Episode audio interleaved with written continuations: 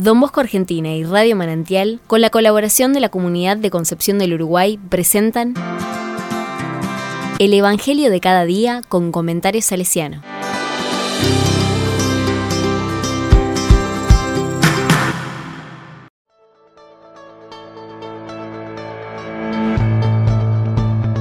Lunes 8 de agosto de 2022. ¿El maestro no paga el impuesto?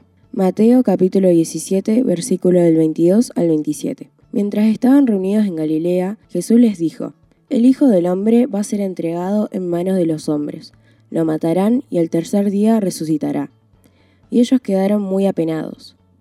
Al llegar a Cafarnaún, los cobradores del impuesto del templo se acercaron a Pedro y le preguntaron, ¿El maestro de ustedes no paga el impuesto? Sí, lo paga, respondió. Cuando Pedro llegó a la casa, Jesús se adelantó a preguntarle, ¿Qué te parece, Simón? ¿De quiénes perciben los impuestos y las tasas los reyes de la tierra? ¿De sus hijos o de los extraños? Y como Pedro respondió, de los extraños, Jesús le dijo, eso quiere decir que los hijos están extentos. Sin embargo, para no escandalizar a, a esta gente, ve al lago, echa el anzuelo, toma el primer pez que salga y ábrele la boca encontrarás en ella una moneda de plata. Tómala y paga por mí y por ti.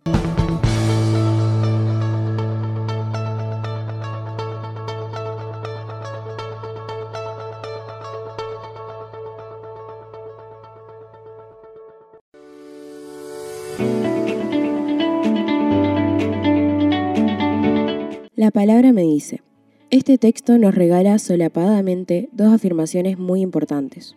Por un lado, reconocer que el templo es un lugar sagrado y lugar de la presencia de Dios. Y por el otro, Jesús se da a conocer como el Hijo de Dios.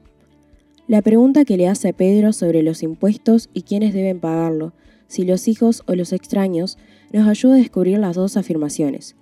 El templo es el lugar de Dios, y por lo tanto Él, Jesús, que es el Hijo, no debería pagar los impuestos, porque Él no es extraño al Padre y los reyes de la tierra solo le cobran a los extraños. Sin embargo, Jesús le dice a Pedro que con su trabajo consiga lo que se necesita para pagar el impuesto. De alguna manera, le indica a Pedro que ante esta situación, aunque no sea necesario, que obre según hacen los demás, o según indica la ley. El saber cuál es la verdad y hasta dónde es necesario cumplir. No nos exime de esforzarnos por el bien de los demás, o por no escandalizar a quienes no pueden comprender.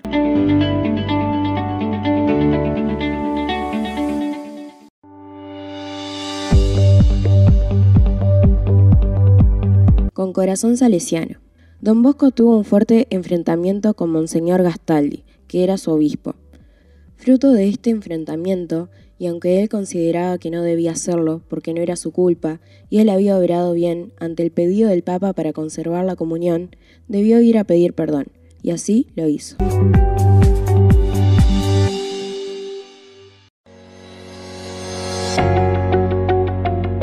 A la palabra le digo, te pedimos Señor que nunca perdamos la humildad de sabernos en camino, que nuestras palabras y obras ayuden a los demás a encontrarse con vos que seamos puentes y no muros.